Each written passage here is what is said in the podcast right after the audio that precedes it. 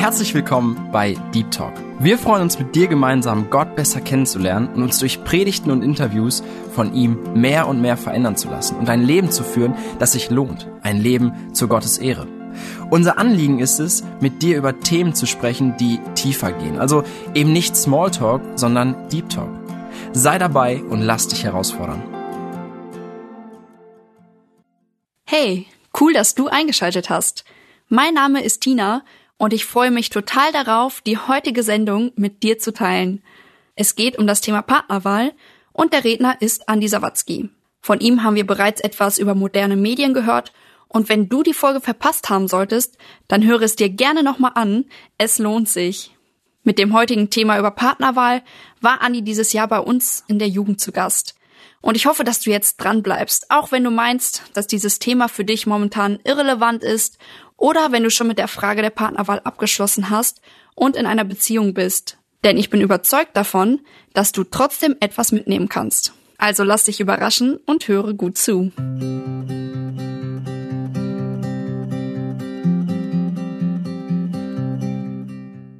Ja, Thema Partnerwahl. Jetzt ist das ja so ein Thema, das weiß ich. Ich bin ja doch einige Jahre in der Jugend gewesen. Also bin 13 Jahre in der Jugendarbeit gewesen. Also von daher war das eins meiner Lieblingsthemen für persönliche Gespräche so mit den Jugendlichen. Also man hat schon sehr viel damit zu tun gehabt, ich in der Jugendarbeit. Sehr viele schöne Seiten erlebt, sehr viele positive Seiten, wo man sich richtig mitfreuen konnte. Sehr viele, ich will nicht sagen sehr viele, aber auch einige sehr schwierige Seiten miterlebt, wo viele Enttäuschungen da waren, wo Menschen am Boden zerstört waren. Auch gerade in Bezug auf diese Thematik. Also das ist ein sehr spannungsgeladenes Thema. Das ist einfach so. Und jetzt kenne ich euch nicht und das hat auch irgendwelche Vorteile, weil ich kann jetzt einfach ganz offen reden. Und dann könnt ihr mal gucken, was ihr damit anfangen könnt. Ich weiß, dass es immer so ist bei diesen Themen. Es gibt einige, die sind total heiß da drauf, weil die vielleicht selber total heiß sind gerade und denken, wow, das brauche ich jetzt. Und andere denken sich so, boah, brauche ich erst in fünf Jahren oder so. Interessiert mich gerade gar nicht. Was ich interessant fand, einmal wir hatten eine Jugendaktion gehabt und wir hatten irgendein Spiel gehabt und dann stand einer an der Tür, die Jugendlichen kamen rein und dann stand der eine an der Tür und hat alle zugewiesen. Du setzt dich dahin, du dahin, du hier, du da. Und dann saßen wir so mit einem Jungen zusammen und dann sagte er zu mir, boah Andi, das wäre so einfach, wenn es mit der Partnerwahl so laufen will. Da steht einer, sagt, du da, du da, du da, du da. Fertig. Dann braucht man sich nicht so einen Kopf machen und dann ist alles nicht so kompliziert. Das wird einfach festgelegt. Und ich habe gedacht, ja, das spricht so ein bisschen aus dem Herzen. Ne? Manchen geht so, wenn sie diese Thematik anfangen, weil es mal irgendwie, ja, Flugzeuge im Bauch oder wie sagt man. Und dann, für manche ist das dann viel zu kompliziert und denken, Hilfe, ich werde nie fertig mit diesem Thema. Andere machen dann ganz, ganz, ganz interessante Sachen. Also von daher ist das, wie gesagt, ein spannendes Thema. Was wir auch sagen müssen, festhalten müssen, das, was mir wichtig ist, zumindest euch zu sagen, es ist natürlich auch eine Thematik, wo der Einfluss der Welt uns auch ein Stück weit zu schaffen macht. Ja, also wenn man das so vielleicht in der Schule erklärt, also Partnerwahl, dass man überhaupt über sowas nachdenkt. Also die kennen dann eher die Speeddating oder irgendwelche anderen Dinge. Aber so Partnerwahl und wie wir das angehen mit Beten und Elternfragen und all solche Dinge, das ist für die irgendwie ganz komisch. Also deswegen merken wir schon, der Druck in der Welt, ich merkte auch auf Arbeit damals, als ich in der Ausbildung war und eine Freundin hatte, war ganz normal. Also als ich dann eine Verlobte hatte, da haben die gedacht, boah, der ist ganz verrückt. Mit 21 verlobt, also was macht der denn? Freundin hatte jeder, aber es ist schon so, dass durch das Umfeld wir natürlich auch ein gewisses verzerrtes Bild haben. Und ich glaube, was wir auch merken, ist, dass unser Umfeld und wahrscheinlich auch unser Gemeindeumfeld, vielleicht auch unsere Eltern, Großeltern, dass wir so ein bisschen den Eindruck haben, ja, so wirklich glücklich kann man doch nur werden, wenn man verheiratet ist. Also um glücklich zu sein, muss ich verheiratet sein. Ich glaube, das spricht man selten aus, aber das wird so, ne? Dann werden die Jungs irgendwie 25, 26 und dann kommt die Oma und sagt, Jung, was los?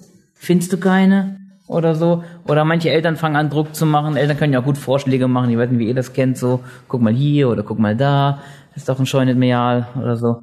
Also, kennt ihr vielleicht, ja? Und das ist schon etwas, worüber man nachdenken muss, finde ich. Ne? Muss ich verheiratet sein, um wirklich glücklich zu sein? Oder wie ist das? Ich habe gedacht, wir gehen das Ganze mal mit so drei, vier Punkten durch. Natürlich ist es ein sehr persönliches Thema.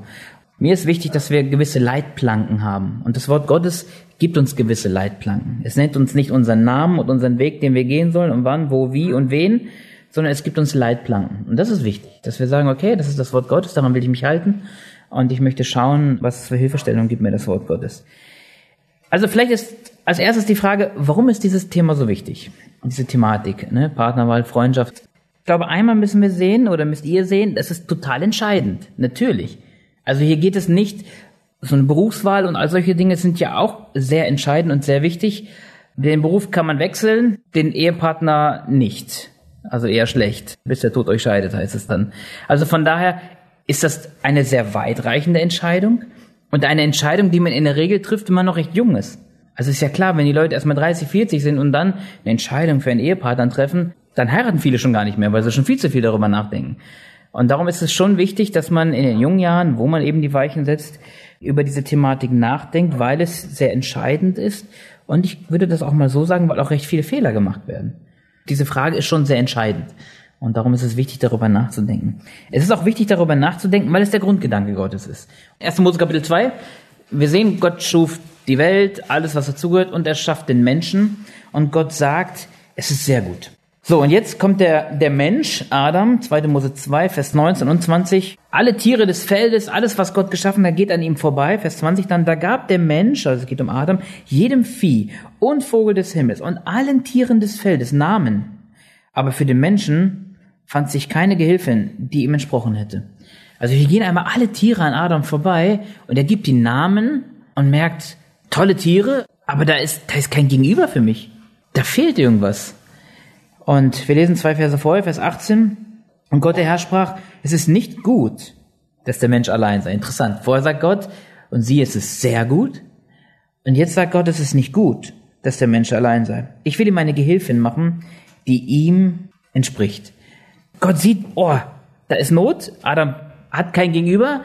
Er formt die Frau und er bringt sie zu Adam. Ich weiß nicht, Jungs, das ist so das, was wir uns manchmal wünschen, ne? Da, da kommt Gott und bringt uns eine Frau und Super, wir wissen, das ist vom Herrn. Bei Adam war das so, war ja auch keine andere Wahl, war nicht viel Auswahl. Und dann die Reaktion von Adam ist, ist einfach köstlich, ne? Wo er dann sagt, boah, das ist Gebein von meinem Gebein, Fleisch von meinem Fleisch. Also, wow, der war total begeistert. Das kennen manche Jungs auch, wenn sie dann zum ersten Mal ein Mädchen sehen, dann ist es auch manchmal so, wow. Aber gut, so ging es Adam hier. Und diesen Grundgedanken, der Mensch braucht eine Frau und Gott gibt ihm die Frau und stellt ihm diese Frau zur Seite hier. Und Kapitel 1, Vers 27, und dort heißt es auch, und Gott schuf den Menschen in seinem Bild, im Bild Gottes schuf er ihn, als Mann und Frau schuf er sie. Das, was Gott getan hat, ist, dass er von seinem Wesen in den Mann und in die Frau hineingelegt hat. Also, vieles werdet ihr verstehen, wenn ihr verheiratet seid. Wenn man verheiratet ist, merkt man, denn man lernt ja das andere Geschlecht intensiv kennen und merkt, da sind Wesensarten, Charakterzüge, also ging es mir, in meiner Frau, die ich niemals habe und niemals hervorbringen kann. Aber ich darf wissen, das sind Charakterzüge, die Gott in sie hineingelegt hat. Also um ein, um ein, darf ich das mal so sagen, um ein vollkommeneres Gottesbild zu bekommen, muss ich wissen, dass Gott sein Wesen in Mann und Frau hineingelegt hat. Und je mehr ich meine Frau erkenne, je mehr ich meine Frau kennenlerne, desto mehr verstehe ich, wie Gott ist. Und ich finde das voll den wichtigen Gedanken auch für die Ehe insgesamt. Gott hat sich in Mann und Frau, dort hat er sein Ebenbild hineingesetzt. Das ist einfach der Grundgedanke Gottes. Und darum ist es wichtig, darüber nachzudenken. Das ist der Grundgedanke. Es ist nicht gut, dass der Mensch allein sei. Und in der Regel wollen das ja auch die wenigsten. Die wenigsten wollen allein bleiben. Ich meine, es geht schon insgesamt mehr dahin, dass Leute alleine bleiben und so weiter. Aber der Grundgedanke Gottes ist, dass es nicht gut ist, dass der Mensch allein sei. Es gibt Ausnahmen, und er ist Korinther 7, darüber könnten wir jetzt auch nachdenken, das lassen wir. Paulus war ja auch so eine Ausnahme dafür. Aber grundsätzlich ist das der Grundgedanke Gottes. Und ich glaube, was man sagen kann, warum das Thema wichtig ist, weil ich glaube, man kann auch nie zu früh darüber nachdenken. Es gibt einige, die wollen darüber noch gar nicht nachdenken, andere denken viel und manchmal vielleicht sogar zu viel darüber nach. Aber ich würde euch schon Mut machen, euch darüber grundsätzlich Gedanken machen, zumindest habe ich das immer so den Jugendlichen gesagt, grundsätzlich darüber Gedanken zu machen, was will Gott überhaupt von einem Mann? Und was will Gott von einer Frau? Also es hilft ja nichts, wenn ich erst warte, bis ich Hals über Kopf verknallt bin und dann anfange zu überlegen, wow, wie läuft das eigentlich mit der Ehe und Partnerwahl und diese ganzen Sachen, sondern dass ich grundsätzlich schaue, ich als Junge schaue, okay, was will Gott überhaupt für einen Mann? Was erwartet Gott von einem Mann? Bevor ich zu einem Mädchen gehe und ein Mädchen frage, ist doch erstmal wichtig zu verstehen, wie stellt Gott sich das vor? Was sind die Aufgaben eines Mannes? Und was erwartet Gott von einer Frau? Ja, dass ich nicht einfach gucke, ich bin verknallt und oh ja, gefällt mir, sieht gut aus, mache ich, sondern dass ich überlege, was ist Gott denn wichtig? Worauf legt Gott Wert? Was wird den Frauen in der Bibel gesagt? Gerade den jungen Frauen zum Beispiel. Was wird ihnen gesagt? Und dann mir darüber Gedanken mache und dann mal ganz nüchtern, ich habe das Jungs immer wieder geraten. Manche Jungs sagten, ich bin nicht verliebt, ist ja okay. Gibt's viele, die nie verliebt sind. Es gibt, gab auch Leute, die waren mit 25 noch nie in ihrem Leben verliebt. Konnte ich mir nie vorstellen, aber soll es geben. Und dann habe ich denen immer gesagt, ey, ihr habt die Möglichkeit, ganz nüchtern darüber nachzudenken. Was ist euch wichtig bei einem Mädchen? Ja, also nicht Träume von deiner Traumfrau, wie soll sie ausschauen, sondern vielmehr, was ist dir wichtig für eine Frau? Wenn du dann mal Hals über Kopf verknallt bist, dass du noch ein bisschen nüchtern nachdenken kannst. Was ist dir wichtig? Worauf legst du Wert? Was sind so die Dinge, ja, auf die du besonders schauen möchtest? Einfach in die Bibel hineinzuschauen, zu sehen, was ist Gott eigentlich wichtig? Aber wisst ihr, was ich noch ganz wichtig finde, wenn man über dieses Thema nachdenkt? Jetzt nicht nur heute Abend, sondern auch so für euch selbst innerlich. Ich finde, das ist so ein gutes Thema für die Selbstprüfung. Also ich habe viele Jungs erlebt, die dann irgendwie verknallt waren und nicht wussten, ah, wie soll ich jetzt vorgehen? Und die mir dann irgendwann sagten, boah, ich weiß gar nicht, ob ich selber klarkomme in meinem geistlichen Leben. Und sie hatten Angst. Boah, wenn ich Freundschaft anfange, dann kommt mein Mädchen vielleicht und hat Fragen und braucht Hilfe in ihrem geistlichen Leben und ich komme selber gar nicht klar. Und ich fand das voll gut. Ich merkte, dieses Thema fordert heraus. Und das ist richtig gut. Und das wünsche ich euch, dass euch dieses Thema so richtig herausfordert, weil ihr nachdenken müsst, okay, komme ich selber klar? Lebe ich selber aufrichtig und wirklich mit dem Herrn, habe ich selber gelernt, im Sieg zu leben. Komme ich zurecht mit meinem Charakter? Oder bin ich immer noch, dass ich völlig aufbrausend bin, wenn ich bei irgendeinem Spiel verliere oder weiß ich nicht was alles. Das sind keine guten Vorzeichen. Zu heiraten, eine Familie zu haben, Kinder zu haben. Also es ist schon wichtig, dass man selber darüber nachdenkt, ob man zurechtkommt, auch mit solchen Sachen wie Medien. Habe ich da irgendeine klare Haltung zu? Habe ich eine klare Einstellung dazu? Habe ich gelernt, hier auch im Sieg zu leben. Oder ich denke auch, gerade für Jungs, und das habe ich Jungs eigentlich fast immer gesagt, dass sie zurechtkommen auch mit ihrer Sexualität. Ich finde, das ist schon ein sehr, sehr heikles Thema. Vielleicht kommen wir nachher noch ein bisschen dazu. Und ich finde es sehr wichtig, dass Jungs lernen, vorher, bevor sie eine Freundschaft beginnen, damit zurechtzukommen. Ich sage nicht, dass man keine Versuchungen mehr hat, aber dass man grundsätzlich damit zurechtkommt. Einige sind ja schon regelrecht gefesselt da drin. In vielen Dingen, und ich finde, es ist wichtig, über dieses Thema nachzudenken, weil es auch zur Selbstprüfung hilft, weil es mir hilft, darüber nachzudenken, habe ich eine gewisse Stabilität in meinem Glauben und in meinen Überzeugungen, in meinem Leben, in meinem Kämpfen, weil gerade Thema Sexualität, man nimmt schon viel Dreck mit in die Beziehung. Dann fängt man an, das dem Mädchen zu erzählen, sollte man noch irgendwann, das wird auch gemacht. Das ist schon eine Belastung, auch für die Mädels dann und so. Also von daher, ich habe das den Jungs immer wieder geraten, dass sie damit ja zurechtkommen. Insgesamt habe ich manchmal gedacht, da sind manche Jungs, die wollten Freundschaft anfangen und ich dachte, boah, ich komme selber kaum klar in ihrem Glaubensleben, müssen immer wieder gezogen, ermutigt, getreten werden, also kommen selber kaum klar und wollen eine Freundschaft anfangen. Und manchmal waren das Mädels, die ein gutes Anliegen hatten, die gut dabei waren und dann auf einmal echt einen Absturz machen, weil sie mit irgendwelchen Jungs dann zusammen sind, wo die Jungs selber keine klare Meinung haben und machen, irgendwie wie die meisten machen. Und das ist schon eine Gefahr. Also von daher, das Thema ist wichtig, weil es uns für eine gewisse Selbstprüfung einfach hilft. Ich habe das mal so genannt, den nächsten Punkt, jetzt wird es mal ein bisschen klarer. Ich bin verliebt, was jetzt? Und vielleicht fragen sich das einige. Manche merken das ja nicht, dass sie verliebt sind. Manche würden sich das auch nie zugeben. Manche haben mir dann gesagt, ja, ich bin eigentlich gar nicht verliebt. Und dann fragte ich sie, aber es gibt schon jemanden, den sie besonders sympathisch finden. Ja, schon, aber verliebt eigentlich nicht. Ja, man kann es unterschiedlich nennen einfach, ne? Vielleicht belassen wir das einfach dabei. Also was wir festhalten müssen, verliebt sein ist ein Gefühl, ja? Manchmal haben mir Leute gesagt, ich habe mich dagegen gewehrt, mich zu verlieben. Ich wollte nie verliebt sein. Ich habe mir vorgenommen, mich in meiner Jugendzeit nicht zu verlieben. Das sind so Dinge, die ich manchmal gehört habe.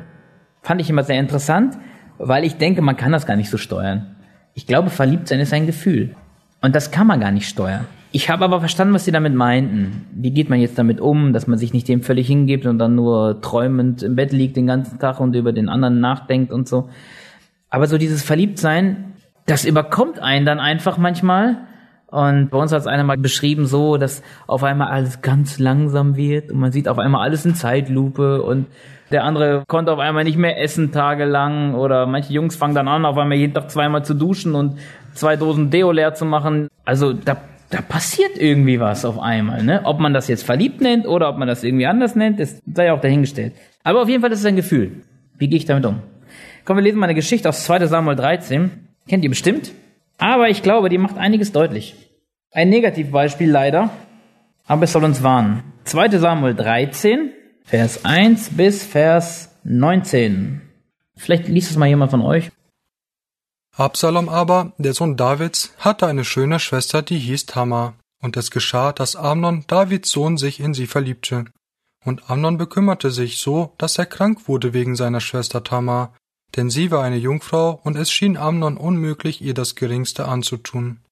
Amnon aber hatte einen Freund, der hieß Jonadab, ein Sohn Simias, des Bruders Davids. Und Jonadab war ein sehr kluger Mann. Der sprach zu ihm, Warum bist du jeden Morgen so niedergeschlagen, du Königssohn? Willst du es mir nicht sagen? Da sprach Amnon zu ihm, Ich bin verliebt in Tamar, die Schwester meines Bruders Absalom. Da sprach Jonadab zu ihm, Lege dich auf dein Bett und stelle dich krank. Wenn dann dein Vater kommt, um dich zu besuchen, so sprich zu ihm. Lass doch meine Schwester Tamar kommen und mir Speise zu essen geben und ein Essen vor meinen Augen zubereiten, damit ich zusehe und aus ihrer Hand esse. So legte sich Amnon nieder und stellte sich krank. Als nun der König kam, um ihn zu besuchen, sprach Amnon zum König, Lass doch meine Schwester Tamar kommen, dass sie zwei Herzkuchen vor meinen Augen mache und ich von ihrer Hand esse. Da sandte David zu Tamar ins Haus und ließ ihr sagen, Geh doch hin in das Haus deines Bruders Amnon und bereite ihm eine Speise. Und Tamar ging hin in das Haus ihres Bruders Amnon, er aber lag im Bett. Und sie nahm einen Teig und knetete und bereitete ihn vor seinen Augen und backte die Herzkuchen. Und sie nahm die Pfanne und setzte ihm vor. Aber er weigerte sich zu essen, und Amnon sprach, Lasst jedermann von mir hinausgehen. Da ging jedermann von ihm hinaus. Da sprach Amnon zu Tamar, Bring mir das Essen in die Kammer, dass ich von deiner Hand esse. Da nahm Tamar die Herzkuchen, die sie gemacht hatte, und brachte sie ihrem Bruder Amnon in die Kammer. Und als sie ihm diese zum Essen hinreichte, da ergriff er sie und sprach zu ihr, Komm her, liege bei mir, meine Schwester. Sie aber sprach zu ihm, Nicht doch, mein Bruder, schwäche mich nicht, denn so etwas tut man nicht in Israel. Begehe nicht eine solche Schandtat. Und ich, wo sollte ich mit meiner Schande hin? Und du würdest sein wie einer der Schändlichen in Israel. Nun aber rede doch mit dem König, denn er wird mich dir nicht versagen. Aber er wollte nicht auf ihre Stimme hören, sondern er überwältigte sie und schwächte sie und schlief bei ihr. Danach aber hasste Amnon sie mit überaus großem Hass, so dass der Hass, mit dem er sie verabscheute, größer wurde als zuvor die Liebe, mit der er in sie verliebt war. Und Amnon sprach zu ihr, Mach dich auf und davon. Sie aber sprach zu ihm, Nicht doch. Dieses Unrecht, mich wegzutreiben, ist gewiss noch größer als das andere, welches du mir angetan hast. Aber er wollte nicht auf sie hören, und er rief seinen Burschen, der ihn bediente, und sprach, Treibe doch diese von mir hinaus, und schließe die Tür hinter ihr zu. Sie trug aber ein langes buntes Kleid, denn das trugen die Königstöchter die Jungfrauen als Obergewand. Und sein Diener trieb sie hinaus und schloss die Tür hinter ihr zu. Da warf Tamar Asche auf ihr Haupt und zerriss das lange bunte Kleid, das sie trug. Und sie legte die Hand auf ihr Haupt und lief schreiend davon. Was sehen wir hier? Amnon ist verliebt. Und er war nicht nur verliebt, er war, er war krank. Krank vor Liebe. Manchmal kennt man ja diesen Ausdruck, ne? Krank vor Liebe. Und das ist die, einfach die Situation, die hier beschrieben wird. Manchmal ist das interessant zu beobachten bei manchen Jugendlichen, ja, wo man den Eindruck hat, da geht echt gar nichts mehr. Die sind so Hals über Kopf verknallt. Da ist nur noch das eine im Kopf. Die können nicht mehr ruhig im Gottesdienst, nicht mehr zu Hause, nicht in der Schule. Nichts mehr. Da ist nur noch eins im Kopf. Und hier war das bei Amnon dass selbst sein Freund, der ihn gesehen hat, fragt, ey, was ist los mit dir? Du bist irgendwie nicht normal. Und das kennen Jungs ja auch, dass sie dann mit Kumpels zusammen sind und irgendwann fragen, ey, alles klar bei dir? Du bist irgendwie nicht ganz normal. Da ist doch irgendwas. Ja, ich weiß nicht, wie offen Jungs über diese Thematik reden. Manchmal habe ich den Eindruck, dass Mädchen lieber darüber reden als die Jungs, aber das ist immer ganz unterschiedlich. Okay, auf jeden Fall sehen wir, Amnon bringt das total aus der Fassung hier. Und er fühlt sich krank vor Liebe. Und ja, wie geht er damit um? Ich glaube, das, was wir hier sehen und wovon wir lernen wollen, wenn es darum geht, ich bin jetzt verliebt, was mache ich jetzt, ist der erste wichtige Punkt, bleib nüchtern. Ich glaube, diesen Ratschlag habe ich immer Jugendlichen gesagt. Versucht nüchtern zu sein. Ist gar nicht so einfach. Aber nüchtern, durchdacht, damit meine ich nicht frei von Alkohol, sondern nüchtern, dass man nicht von den Gefühlen her einfach Dinge tut, sondern überlegt ist. Und um nüchtern zu sein, braucht man auf jemand anderen, der einen so ein bisschen runterkommen lässt. Bei Amnon sehen wir, er war nicht nüchtern. Er ist verliebt und sein einziges Ziel war, wie bekomme ich sie in meine Nähe? Ist bei Jungs manchmal auch in der Jugend so. Dass dann genau das gesucht wird. Wie kann ich möglichst in der Nähe sein? Weil man dann gerne in der Nähe des anderen ist. Auch wenn man ja manchmal dann recht unbeholfen ist irgendwie. Das sind ja auch so die Dinge, warum das dann manchmal recht offensichtlich ist oder sehr auffällt, weil manche Jungs dann in der Nähe mancher Mädchen auf einmal ganz komisch werden, wie sie sonst nie sind eigentlich, anfangen zu lachen und zu kichern und so, wo du denkst, äh, das ja, macht er da sonst nicht. Aber gut, also das ist das Wichtigste erstmal, nüchtern zu sein. Und ich glaube ganz ehrlich, das mal so sagen zu dürfen, wie du mit dieser Thematik umgehst, deines Verliebtseins, ob es jetzt da ist oder nicht, ob du es so nennst oder nicht, wie du damit umgehst, zeigt schon deine Reife. Das ist so. Also ich fand bei Jugendlichen oft, es gab Leute, die waren verliebt und die sind sehr nüchtern damit umgegangen und man merkt, ja, die haben schon viel gelernt. Die haben ein gutes Anliegen. Und manche waren einfach verknallt und einfach nur noch drauf losgerannt und möglichst in der Nähe von den Mädels angefangen, da WhatsApp zu schreiben, alles Mögliche. Also total unnüchtern. Einfach nur drauf los, ich will sie jetzt mehr kennenlernen und noch mehr und noch mehr und am liebsten immer mit ihr zusammen sein. Also recht unnüchtern. Also ich würde euch das schon sehr gerne mitgeben als, als, ein, als ein Ratschlag. Erst einmal Sei ein stiller Beobachter. Und das hilft, um nüchtern zu sein. Nicht aktiv drauf loszugehen, sondern einfach zu beobachten. Und wenn du dir vorher Gedanken gemacht hast, was dir wichtig ist und was dir für das Mädchen wichtig ist oder für den Jungen wichtig ist, dann kannst du das beobachten und kannst schauen. Dir sind gewisse Dinge wichtig vom Wort Gottes her, was einen Mann anbetrifft, was eine Frau anbetrifft, und du schaust. Bist einfach ein stiller Beobachter. Erwarte nicht das Perfekte, wirst du eh nicht finden, weil das seid ihr ja auch nicht. Ist ja niemand. Aber versuche erstmal, dich zurückzuhalten und versuchen, die ganze Seite zu beobachten. Dazu hilft schon, wenn man viel betet. Dass man nicht von Gefühlen einfach nur übermannt Dinge tun. Ich sagte schon gerade, fürs Verliebtsein kann man oft nichts. Das sind Gefühle, die hochkommen. Aber wie du mit deinen Gefühlen umgehst, das zeigt oft deine Reife. Ob du gelernt hast, nicht einfach nur alles nach Gefühlen zu tun, oder ob du gelernt hast, Dinge vom Verstand her, von deiner Nüchternheit her zu tun, einfach zu sehen, was dir da wichtig ist. Was ich auch wichtig finde und auch einen wichtigen Ratschlag euch mitgeben möchte, handle nicht zu schnell. Ich habe manchen Jungs einfach gesagt, weißt du was, und jetzt bleib mal nüchtern und beobachte das Ganze und lass das Ganze reifen.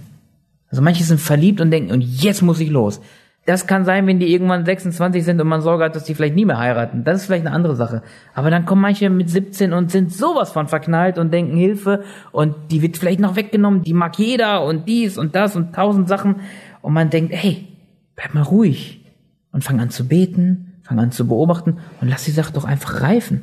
Vor allem, es gibt ja unterschiedliche Jungs. Manche sind völlig verknallt und zwei Wochen später nicht mehr und dann in eine andere und dann wieder in eine andere. Also Jungs können da manchmal sehr interessant sein. Und bei Mädels kommt das eher weniger vor. Aber das hat schon viel mit Nüchternheit zu tun. Erstmal sich selbst kennenzulernen, zu wissen, was will ich überhaupt? Und ja, einfach da auch nicht zu schnell handeln. Also ich würde euch das auch sehr ans Herz legen wollen, weil ich so viel Not durch die Jugend miterlebt habe, was diese ganzen Schreibereien angeht. Da WhatsApp, Telegram und weiß ich nicht, was ihr alles noch so habt, Instagram. Ich glaube, oder nicht ich glaube, ich habe das leider oft mitgekriegt, dass da viel, viele Schwierigkeiten sind. Wo manche Jungs versucht haben, das selbst in die Hand zu nehmen, einfach komm, ich will das Mädchen jetzt kennenlernen. Und übers Handy ist man ja viel offener, Dinge zu schreiben, man fragt viel mehr, man fragt auch viel persönlicher, auch Mädels öffnen sich viel eher übers Schreiben, als dass sie das bei der Jugend machen würden vielleicht, weil es sehr viel mehr auffällt. Und ich sehe da schon echt eine große Gefahr drin. Aber insgesamt würde ich euch gerne mitgeben, dass ihr diese Angelegenheit sehr ernst nimmt. Verliebt sein und wie man damit umgeht. Ich habe mich doch oft gewundert, wie manche total leichtfertig damit umgegangen sind. Ach, mal gucken, was so kommt. Wenn das auf mich zukommt, dann werde ich einfach mal schauen, was ich so mache. Also ich möchte euch schon das mitgeben. Nimm dir Zeit nachzudenken. Was ich vorhin schon sagte, nachzudenken, was dir wichtig ist. Nimm dir Zeit zu beten. Da ist auch die Frage, wofür betest du? Also wenn ich manche Jungs dann frage, ja, ich bete für meine Partnerwahl. Und dann frage ich manchmal ganz direkt, ja, wofür genau betest du denn? Und dann merke ich, manche wissen gar nicht so genau, wofür sie beten sollen. Klar, wenn ich schon völlig verknallt bin, dann weiß ich schon so ein bisschen die Richtung, wofür ich beten soll. Aber ansonsten, fangt früh an zu beten. Zu fragen, Herr, was hast du mit mir vor? Ich möchte dir wohlgefällig wandeln. Ich möchte dir dienen. Ich möchte dir gefallen. Mein Leben soll sich um dich drehen und um nichts anderes. Und ich möchte einen Ehepartner haben, der genau das gleiche Ziel hat. Und dass man das dem Herrn sagt, diesen Wunsch, dieses aufrichtige Anliegen und darum bittet, Herr, hilf mir, würdig zu wandeln, so wie es dir gefällt. Und mich nicht einfach Hals über Kopf in irgendwelche Dinge hineinzustürzen und betet dafür, dass Gott euch zu einem guten Mann vorbereitet oder zu einer guten Frau vorbereitet. Dass Gott euch formt, dass ihr ein wertvoller Mann in der Gemeinde oder eine wertvolle Frau in der Gemeinde, ein wertvolles Ehepaar dann irgendwann auch sein könnt. Das finde ich wichtig. Manch, manchmal weiß man nicht, man will ja nicht immer für irgendwelche Namen beten. Er schenkt mir den oder die oder so. Braucht man noch gar nicht. Aber betet für euch, dass Gott euch verändert. Mit einem ganz aufrichtigen und echten Herzen. Und was ich euch sagen möchte, prüft euch da selbst. Lasst uns mal Römer 12 lesen. Das ist mir gestern auch nochmal sehr wichtig geworden. Das kann jemand lesen. Römer 12, 1 und 2. Ich ermahne euch nun, ihr Brüder, angesichts der Barmherzigkeit Gottes, dass ihr eure Leiber darbringt als ein lebendiges, heiliges, Gott wohlgefälliges Opfer. Das sei euer vernünftiger Gottesdienst. Und passt euch nicht diesem Weltlauf an, sondern lasst euch in eurem Wesen verwandeln durch die Erneuerung eures Sinnes, damit ihr prüfen könnt, was der gute und wohlgefällige und vollkommene Wille Gottes ist. Genau. Ich finde den Vers sehr schön. Ich ermahne euch, ihr Brüder, angesichts der Barmherzigkeit Gottes. Welche Barmherzigkeit Gottes? Er redet im Römerbrief elf Kapitel lang über die Barmherzigkeit Gottes. Er erklärt elf Kapitel lang, wie reich die Barmherzigkeit Gottes. Er redet über die Gnade Gottes, dass wir allein durch die Gnade gerettet sind und macht das Werk Christi so groß. Das ist die Barmherzigkeit Gottes. Und jetzt sagt er, ich ermahne euch, angesichts der Barmherzigkeit Gottes, von der ich jetzt geredet habe, ne, elf Kapitel lang. Was ist seine Ermahnung? Dass ihr eure Leiber darbringt als ein lebendiges, heiliges, Gott wohlgefälliges Opfer. Das ist euer vernünftiger Gottesdienst. Also ihr sollt euren Leib, euer Leben Gott vollkommen hingeben. Das ist ein lebendiges, heiliges, Gott wohlgefälliges Opfer. Also mein Leben soll ein Opfer sein. Für ihn. Warum das Ganze? Und passt euch nicht diesem Weltlauf an, sondern lasst euch in eurem Wesen verwandeln durch die Erneuerung eures Sinnes, damit ihr prüfen könnt, was der gute und wohlgefällige und vollkommene Wille Gottes ist. Also wenn jemand fragt, ja, wie erkenne ich denn jetzt den Willen Gottes? Hier, gib dich Gott ganz hin. Dein ganzes Leben. Alles. Deine Zeit, deine Hobbys, dein ganzes Leben, gib das Gott hin als ein Opfer und passt dich nicht diesem Weltlauf an. Und dann wirst du merken, wie es hier heißt, lasst euch in eurem Wesen verwandeln durch die Erneuerung eures Sinnes. Also ihr werdet merken, Gott wird euer Wesen verwandeln. Und ich glaube, ihr kennt das, wenn ihr mit Jesus lebt. Ihr habt euch Jesus hingegeben und ihr merkt, wie Gott euch verändert. Auf einmal will man nicht mehr fluchen. Oder vielleicht kommt es hoch, aber man, man merkt, das, das ist nicht gut und man möchte das nicht mehr. Man möchte nicht mehr unfreundlich sein mit anderen. Man möchte auf einmal nicht mehr abschreiben in der Schule. Man möchte auf einmal lernen, was Gott sagt. Man möchte auf einmal so werden, wie Jesus uns das sagt. Also Gott erneuert den Sinn, so wie er das hier sagt, in eurem Wesen verwandeln zu werden durch die Erneuerung eures Sinnes. Und je mehr Gott euch verändert in eurem geistlichen Leben, werdet ihr prüfen können, was der gute und wohlgefällige und vollkommene Wille Gottes ist. Und ich finde das so ein, so ein wichtiger Ratschlag. Es geht nicht darum, Herr, bitte zeig mir die richtige Frau und sie fällt vom Himmel. Nein. Gott sagt, gib dich mir ganz hin. Und ich werde dich verändern. Ich werde dich verwandeln immer mehr in mein Ebenbild hinein. Und du wirst merken, wie du auf einmal eine andere Blickrichtung bekommst. Vorher ging es vielleicht nur noch bei den Jungs, boah, das Mädel muss einfach Hammer aussehen. Viel mehr gar nicht. Und auf einmal merkt man, wie Gott einen verändert und man merkt, hey, es gibt noch viel mehr Dinge, die wichtig sind. Da ist der Charakter, der sehr entscheidend ist. Und das wünsche ich euch sehr, dass ihr in dieser Hinsicht euch da immer mehr verändern lasst. Und wenn es um die Frage geht, ich bin verliebt, was ist jetzt? Das möchte ich euch auch mitgehen, wenn es um diese ganzen Schritte schon langsam geht, Richtung Partnerwahl.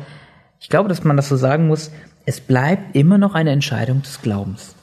Also ich habe immer wieder Jugendlichen gesagt, bete nicht dafür, dass Gott irgendwas Übernatürliches machen muss. Nein, in der Regel wird er das nicht tun. Ja, manche beten dafür, schenkt, wenn ein rotes Auto vorbeikommt, dann ist es die, beim blauen ist es die und ich weiß nicht, wie viele Farben es dann noch gibt. Aber es gibt Leute, die das gemacht haben, ja. Und ich will jetzt mich gar nicht darüber stellen, falsch, richtig.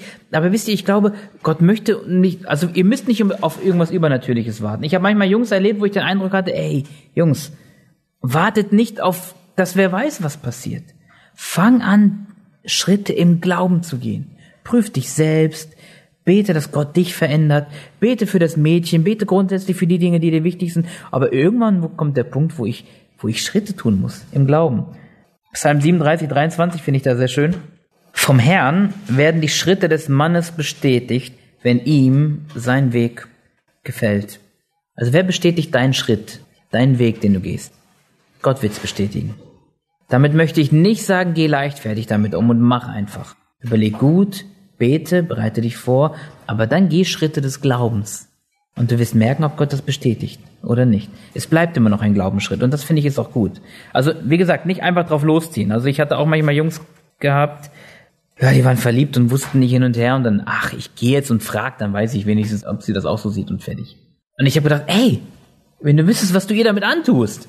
Also, ein Mädchen gibt auch in der Regel normalerweise nicht so einfach irgendwie einen Korb oder eine Absage. Von daher habe ich Jungs immer wieder gesagt, bleib nüchtern und geh das ruhiger an und nicht einfach, weil manche manche sind so gestrickt, ach, das ist mir alles viel zu kompliziert. Ich gehe und frage, wenn sie ja sagt, super, wenn nicht, dann eben nicht, dann frage ich halt die nächste. Also manche, boah, die muss man echt anbinden fast. Das ist echt schwierig, ja. Wisst ihr, was ich noch wichtig finde? Wir haben ja 2. Samuel gelesen, 2. Samuel 13. Und dann heißt es Vers 3 und 4, Amnon aber hatte einen Freund, der ist Jonadab. Er hatte einen Freund und der war sein Ratgeber. Und ich, ich möchte euch schon fragen, wenn es um diese Thematik geht, wer sind denn deine Ratgeber? Ich meine, verliebt sein ist ja etwas total Interessantes. Ne? Das, das, das will ja jeder gerne hören. Ne? Wenn einer sagt, hey, ich bin verliebt, komm, erzähl mal, um wen geht's und so.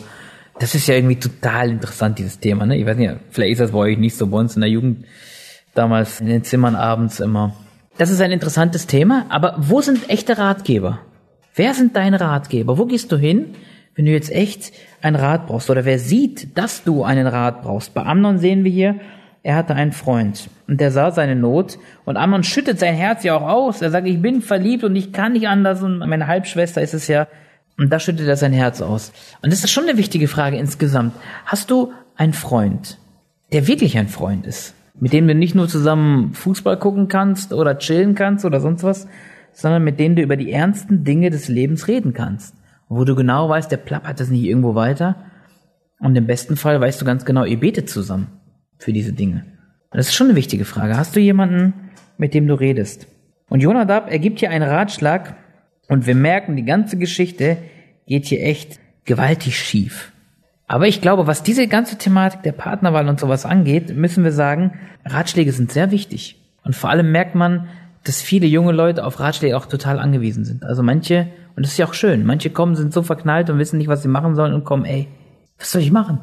Und das finde ich gut. Wenn Leute kommen einfach und merken, ich habe keinen klaren Kopf, ich habe keinen nüchternen Kopf mehr, ich brauche irgendwie einen Ratschlag. Und das ist gut. Aber das ist schon wichtig. Wo holst du dir Rat? Mit wem redest du darüber? Ich sagte gerade schon besten Freund, Freundin. Das ist gut. Und das ist auch, auch wichtig, dass man einen guten Freund, eine gute Freundin hat, dass man das nicht überall erzählt, dass es am besten die ganze Jugend schon weiß. Nein, jemanden, dem ich vertrauen kann. Jemanden, wo ich genau weiß, dass der auch für mich betet. Ich denke, das ist gut, dass ihr das lernt, füreinander zu beten, für dieses Thema. Dass man einen Freund hat, bei den Jungs, mit dem man darüber redet und mit dem man auch zusammen dafür betet. Das ist voll wichtig. Also ich würde euch das sehr wünschen, dass ihr an dieser Sache arbeitet. Ich würde euch sehr davon abraten, von irgendwelchen spekulativen Gerede. Das muss ich echt sagen, das habe ich immer gehasst in der Jugend. Wenn da Jungs irgendwie anfangen zu reden, ah, guck mal, der mag doch bestimmt eh die und der wird eh mit der zusammenkommen und so. Also wir hatten da so ein paar möchte gern Propheten gehabt, die dann da versucht haben, das Puzzle da zusammenzubringen. Und das ist so, wenn sie das für sich im Zimmer machen, ist das auch nicht in Ordnung, finde ich. Aber wenn das dann noch viele andere mitkriegen, das kann so viel kaputt machen. Also das, davon würde ich euch echt sehr abraten. Was ich euch sehr raten würde, ist mit euren Eltern zu reden. Ich weiß nicht, wie groß die Offenheit da so ist, mit Eltern über diese ganze Thematik zu reden. Also das erste, was ich bei Jungs gemacht habe, wenn sie kamen und gesagt haben, ah, ich bin verliebt und so und hin und her. Ich habe immer erst gesagt, hast du mit deinen Eltern schon gesprochen? Nee. Ja, dann mach das und dann unterhalten wir uns wieder. Und für manche ist das echt ein schwerer Gang. Aber ich kann euch sagen, auch für Eltern ist das schwer. Wenn der Junge kommt und sagt, Papa, bin verliebt und pff, Papa hat mit dem Jungen bis jetzt nur irgendwie Holz gewerkelt und Auto repariert und jetzt soll er darüber reden, verliebt und ja, das ist auch voll die Herausforderung für die Eltern. Das ist so. Aber das ist voll gut. Ich kann euch sagen, ich habe mit meinen Eltern nicht viel geredet über irgendwelche Sachen, auch persönliche Dinge, auch über den Glauben. Meine Eltern sind auch nie so erzogen worden oder so angeleitet worden aus Russland und so. Aber ich merkte, wie wertvoll das ist, über diese Thematik zu reden. Und ganz ehrlich, das sage ich euch, was ich sehr geschätzt habe, auch wenn meine Eltern mir nicht gesagt haben, das ist die richtige, konnten sie ja auch nicht. Aber zu wissen, ich bete mit Mama und Papa dafür. Und manchmal abends nach der Jugend sprachen wir kurz und wir haben einfach zusammen gebetet. Das fand ich total stark. Macht das, redet mit euren Eltern, das ist auf jeden Fall etwas sehr, sehr wichtig. Das gehört dazu, Vater und Mutter zu ehren. Rede mit guten geistlichen Freunden, die du hast, wo du genau weißt, dass du auch einen guten, auch einen geistlichen Ratschlag bekommst, die dir nicht einfach irgendwas sagen, sondern einen guten Ratschlag. Such solche Leute auf. Ich würde es auch immer wieder raten, mit dem Jugendleiter darüber zu reden. weiß nicht, ob ihr das sowieso schon alle macht, immer, keine Ahnung. Ich habe es sehr geschätzt, wenn Jugendliche gekommen sind, weil man als Jugendleiter den Vorteil hat, so ein bisschen, man hat einen recht neutralen Blick, ja. Also Eltern denken, uh, das ist mein Junge, das ist meine Schwiegertochter. Hm, was sage ich jetzt? Ähm, als Jugendleiter, also ich, ich fühlte mich immer so befreit, muss ich euch sagen, weil ich dachte, ich bin hier in keinerlei Verbindung oder so. Ich kann einfach grob sagen, was ich darüber denke. Ich habe nie gesagt, yo, passt oder ist richtig.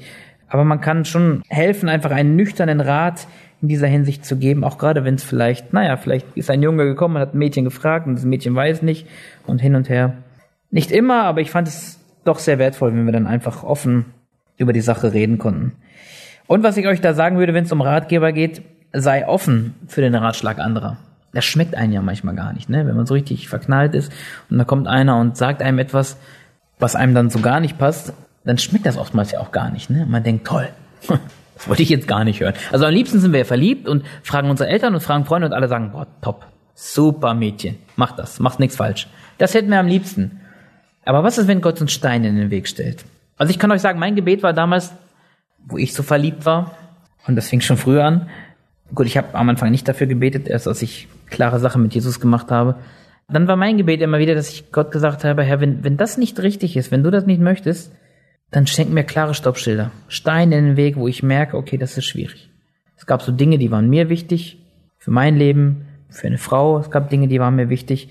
Und ich habe immer wieder dafür gebetet, dass Gott mir das geistliche Leben meiner zukünftigen Frau zeigt. Ich will nicht nur sehen, wie sie aussieht, das sehe ich ja, sondern ihre inneren Werte, wie sie zum Bibel steht, zum Gebet, wie sie zur Jugend, zum Dienst und das waren so meine Anliegen, für die ich immer wieder gebetet habe, dass man dort einfach insgesamt, wenn es um diesen Punkt geht, offen zu sein für Ratschläge, wenn man merkt, da kommen Steine in den Weg, da kommt ein Stoppschild, dann ist es gut.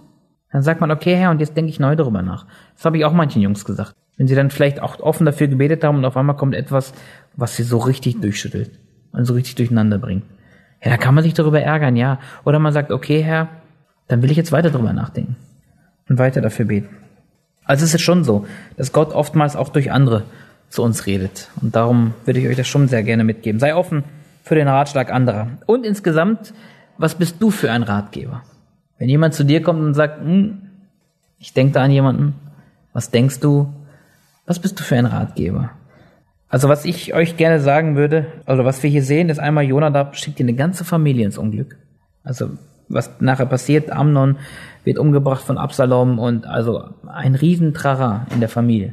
Wegen dieser Sache, wegen diesem blöden Ratschlag, muss man ja so sagen. Und ich würde euch das sehr gerne mitgeben, wenn du keinen guten Rat hast, dann schweig lieber.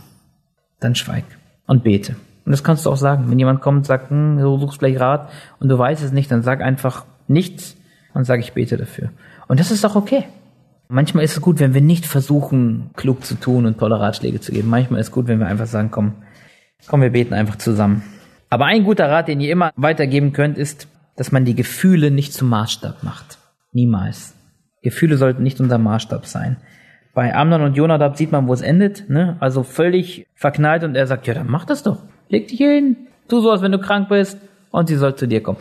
Ob der Jonadab schon alles durchschaut hat, wo das Ganze enden wird, wissen wir nicht. Aber der Ratschlag war schon echt fatal, oder? Willst du in ihre Nähe? Mach doch. So können Jungs ja auch manchmal sagen, bist du heiß über Kopf verknallt? Komm, ich krieg das schon geregelt, dann sitzt sie bei dir im Auto zur Freizeit, dann kannst, hast du mal ein bisschen Zeit, die kennenzulernen oder so. Jungs können da ja auch manchmal, wenn sie wirklich wollen, ganz pfiffig sein. Vielleicht so als letzten Punkt so ein paar praktische Dinge, die ich wichtig finde.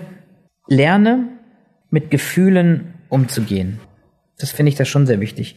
Guck mal, wenn wir hier nochmal lesen ab Vers 10, da sprach Amnon zu Tamar, bring mir das Essen in die Kammer, dass ich von deiner Hand esse. Da nahm Tamar die Herzkuchen, die sie gemacht hatte, und brachte sie ihrem Bruder Amnon in die Kammer. Und als sie ihm diese zu essen hinreichte, da ergriff er sie und sprach zu ihr, komm, liege bei mir, meine Schwester. Sie aber sprach nicht, doch mein Bruder, schwäche mich nicht, denn so etwas tut man nicht in Israel. Begehe nicht solch eine Schandtat. Und ich, wo sollte ich hin mit meiner Schande? Und du würdest sein wie einer der Schändlichen in Israel. Nun aber rede doch mit dem König, denn er wird mich dir nicht versagen. Aber er wollte nicht auf ihre Stimme hören, sondern er überwältigte sie und schwächte sie und schlief bei ihr. Und danach aber hasste Amnon sie mit überaus großem Hass, so dass der Hass, mit dem er sie verabscheute, größer war als zuvor die Liebe, mit der er in sie verliebt war. Und Amnon sprach zu ihr, mache dich auf und davon. Also ein völliges Gefühlswirrwarr, haben wir hier den Eindruck völlig verknallt, dass er krank ist davor. Dann bekommt er sie, schläft mit ihr und dann hasst er sie noch mehr, als er sie geliebt hat. Also man merkt ja, Wahnsinn, was da eigentlich los ist. Und ich will euch das schon gerne mitgeben und darüber nachzudenken, was machst du mit deinen Gefühlen, die manchmal ja echt unglaublich stark sind. Wie gehst du damit um? Und gerade wenn es um Sexualität geht, das sehen wir hier. Er wollte sie jetzt einfach haben. Und er nimmt sie. Und er schläft mit ihr. Und er schickt sie einfach davon. Es befriedigt mit seiner Lust und, und fertig. Also schlimm, was da, was da passiert ist eigentlich. Und darum ist es so wichtig, kommst du zurecht mit deinen Gefühlen. Es ist schon erschreckend. Ich habe diese Tage in der IDEA-Zeitschrift gelesen. Dort heißt es, dass weltweit, also die, die Zahl, wenn es um pornografische Inhalte im Internet geht, da ist jeder sechste Klick geht auf irgendwelche pornografischen Inhalte. Und das ist schon erschreckend, wenn man das Ganze so sieht. Und man merkt, das ist schon ein sehr heikles Thema. Und hier ging es nicht um die große, weite, böse Welt draußen. Nein, es ging um Gläubige in Amerika. Ich glaube, dass wir in Deutschland nicht viel besser sind oft. Und je mehr man mit jungen Menschen zu tun, ich muss sagen, ich habe darüber eigentlich hauptsächlich nur mit Jungs gesprochen immer wieder, da merkt man, da ist echt eine riesengroße Not insgesamt. Und manche Jungs haben mich schon manchmal gefragt, okay, kann man damit überhaupt klarkommen? Gibt es überhaupt jemanden, der damit klarkommt? Und mein Anliegen war immer wieder deutlich zu machen, ja. Man kann damit klarkommen. Und man muss auch damit klarkommen, lernen. Aber viele waren so am Boden zerstört, dass sie gesagt haben, das, das geht nicht. Man kann damit nicht klarkommen. Und da habe ich immer versucht, immer Mut zu machen, zu kämpfen und zu lernen, mit Gefühlen umzugehen. Und das würde ich euch allen sehr, sehr ans Herz legen. Lerne mit deinen Gefühlen, nicht nur mit den sexuellen Gefühlen, auch insgesamt. Lerne damit umzugehen. Lerne hier das ganz unter den Gehorsam Christi zu stellen. Das hört sich so einfach an und so theoretisch. Aber hier wirklich zu kämpfen, also wenn man Epheser 6 liest, die, die Waffenrüstung Gottes, gegen wen kämpfen wir denn? Gegen die Gewalten der Finsternis, gegen die Mächte der Bosheit, also nicht gegen irgendjemanden. Und es ist klar, dass der Kampf unglaublich hart ist. Aber lerne, mit deinen Gefühlen hier richtig umzugehen. Als zweites, lerne, Gott zu vertrauen. Und auch das hört sich so leicht an. Ja, ich möchte dem Herrn vertrauen. Das hört sich, hört sich immer so gut an, ne? Verlobungen vielleicht oder so. Aber lerne das wirklich. Das ist total herausfordernd, Mach das. In ihm liegen alle Schätze der Weisheit und der Erkenntnis. Aber wisst ihr, ich habe, als ich so darüber nachdachte, Gott zu vertrauen, wir müssen verstehen, wer ist Gott denn? Ich glaube, je mehr wir verstehen, wer Gott ist, je mehr wir erkennen, wie, wie unglaublich groß Gott ist und wie, wie reich Gott ist und dass Gott alles in der Hand hält und dass in ihm alle Herrlichkeit wohnt, dass in ihm alle Fülle ist, je mehr ich das begreife, dass ich diesen lebendigen Gott angehören darf und je mehr ich verstehe, dass sein Weg immer gut und richtig ist, desto mehr wird mich das dahin bringen, dass ich Mut habe, ihm zu vertrauen. Und dass ich merke, dass Gott nie zu spät kommt. Nie. Und wir können die ganze Geschichte des Volkes Israel sehen, wo das Volk tausendmal den Eindruck hat, Gott kommt viel zu spät. Wir brauchen jetzt Essen und Gott kommt nicht. Aber dann zu verstehen, nein, Gott kommt spätestens pünktlich. Und auch in dieser Frage. Und das ist wichtig, wenn wir diesen, diesen Grundsatz haben, zu verstehen hier, dass in ihm alle Schätze der Weisheit und der Erkenntnis verborgen liegen. Also ich finde, das macht so viel Mut, ins Gebet zu gehen und zu sagen, ja Herr, ich habe Angst, ich weiß nicht, wie es laufen soll, ich weiß nicht, wie meine Zukunft aussieht, ich habe Angst, dass vielleicht das Mädchen von irgendjemand anderem weggenommen wird, aber ich möchte einfach lernen, dir zu vertrauen. Einfach weil du Gott bist. Und weil ich genau weiß, dass dein Weg immer gut ist. Dass dein Weg immer richtig ist. Das hilft uns echt da runterzukommen und ihm dazu vertrauen. Ich habe mit einem Jungen gesprochen, der viele Rückschläge erlebt hat in seinem Leben, gerade was diese Thematik anging, echt viel Not erlebt, viel enttäuscht wurde und dann mir irgendwann sagte, weißt du, rückblickend versteht man vieles. Und ich weiß nicht, vielleicht steckt der eine oder andere auch in einer Krise, wo man einfach denkt, warum, warum passiert das jetzt so? Warum passiert mir das so? Und warum gerade mir? Und man kann ja tausend Warum-Fragen stellen. Aber es ist so Mut machen, und das können euch viele wahrscheinlich sagen, wenn man dann rückblickend zurückschaut, merkt man, es war gut. Es war schwer, Es war anstrengend, es war eine sehr belastende Zeit, aber es war gut, es war wertvoll, es war, es war wichtig. Ich habe viel gelernt, vor allem gelernt, meinem Herrn da zu vertrauen. Was ich euch auch als drittes praktisches mitgeben möchte, ist, bete ganz direkt. Ich habe das auch Jungs immer wieder gesagt, wenn sie für ein Mädchen beten oder ein Mädchen auch näher kennenlernen wollen, wollten, indem sie darüber nachgedacht haben und dafür gebetet haben, habe ich ihnen immer gesagt, bete doch ganz direkt, was dir wichtig ist. Frag den Herrn, wie es um ihr geistiges Leben steht. Und Gott wird sich dir offenbaren. Gott wird dir zeigen, was ihr wichtig ist. Und du wirst nach und nach erkennen, aber du brauchst Zeit.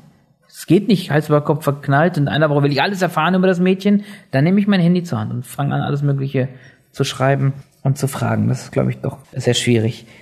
Bete ganz direkt. Was ich auch immer wieder geraten habe, wenn man so da drin steckt vielleicht, und verliebt ist und nicht genau weiß, oder als Mädchen, ist ein Junge, der gekommen ist und gefragt hat oder so, was mache ich jetzt? Ich habe den Leuten oft geraten, weil es mir geholfen hat, ist vielleicht nicht jeder so der Typ, einfach die Dinge aufzuschreiben.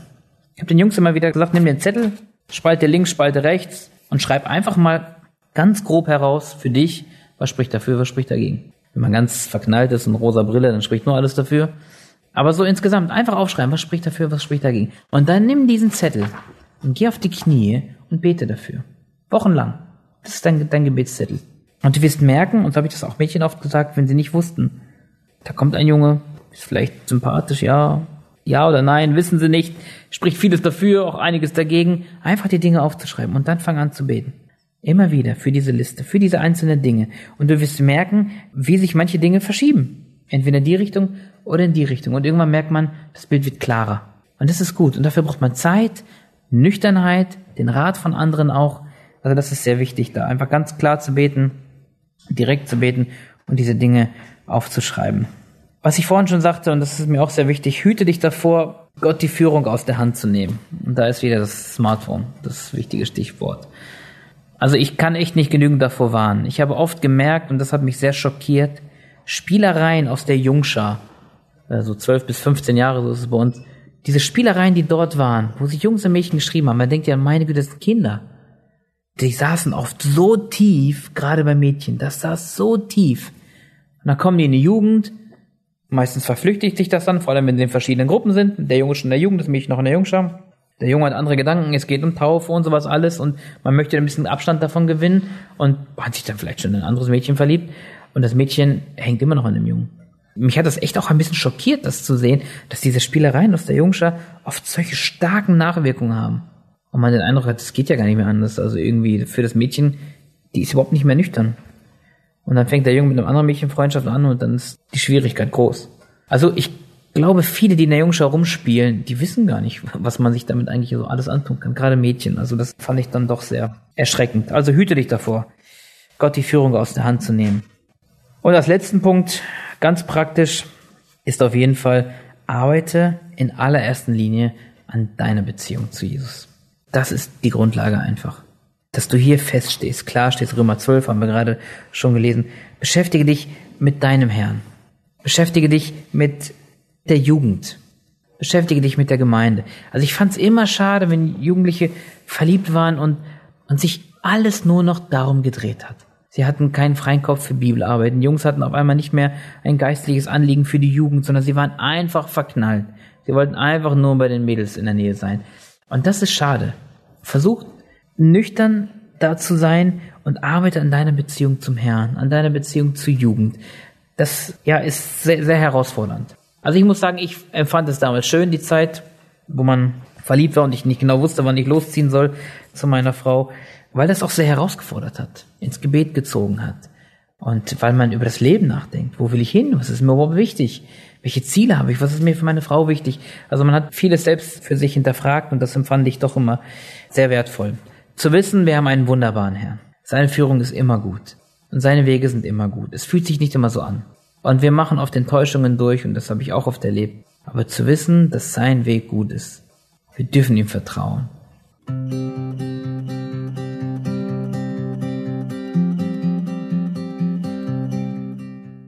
Gott zu vertrauen lohnt sich immer. Und ich möchte dich ganz konkret mit dieser Fragestellung herausfordern. Vertraust du Gott? Ich wünsche es dir und möchte gerne nochmal bekräftigen, was Andi uns schon gesagt hat. Prüfe dich selbst und arbeite an deiner Beziehung zu Jesus. In diesem Sinne möchte ich dir den Segen Gottes mitgeben. Bis zum nächsten Mal.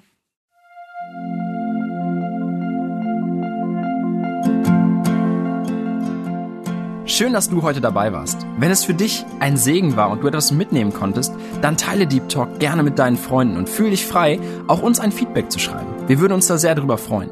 Wenn du heute zum ersten Mal dabei warst oder eine Sendung verpasst hast, kannst du alle vorherigen Sendungen auf Spotify oder auf Soundcloud finden. Mehr Infos über Deep Talk oder Segenswelle allgemein findest du auf www.segenswelle.de oder auf unserem Instagram-Feed, auch unter Segenswelle zu finden. Falls du Fragen und Anregungen, zum Beispiel Themenvorschläge hast, schreib uns gerne. Wir wünschen dir noch eine gesegnete Woche mit den Worten aus Kolosser 3, Vers 17. Und was immer ihr tut, in Wort oder Werk, das tut alles im Namen des Herrn Jesus und dankt Gott dem Vater durch ihn.